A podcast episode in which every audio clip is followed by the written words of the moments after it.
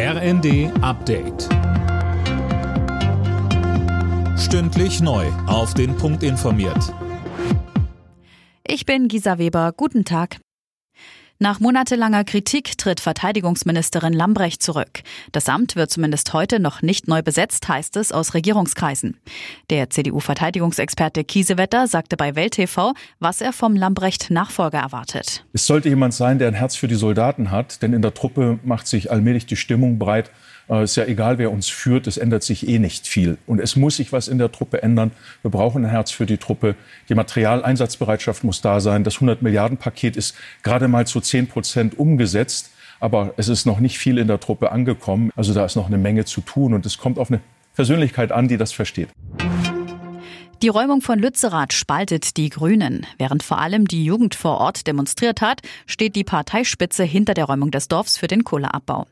Durch den Kohlekompromiss gebe es unterm Strich mehr Klimaschutz, sagte Parteichefin Lang im ersten. Ukraine-Krieg, Energiekrise, Klimawandel und schwächelnder Welthandel. Unter diesen Eindrücken startet heute das Weltwirtschaftsforum im schweizerischen Davos. Da wird normalerweise ein Loblied auf die Globalisierung gesungen. Fabian Hoffmann, das könnte dieses Mal anders klingen.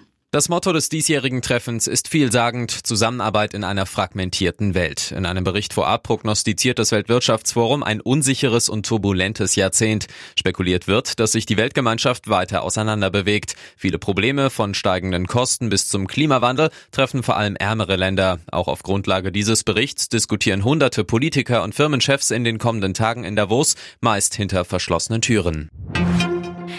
Die Polizei in Italien hat den berüchtigsten Mafia-Boss des Landes festgenommen. Der Chef der sizilianischen Cosa Nostra, Matteo Messina Denaro, wurde in Palermo verhaftet. Denaro war 30 Jahre auf der Flucht. Wegen Mordes soll er eine lebenslange Haftstrafe absitzen. Alle Nachrichten auf rnd.de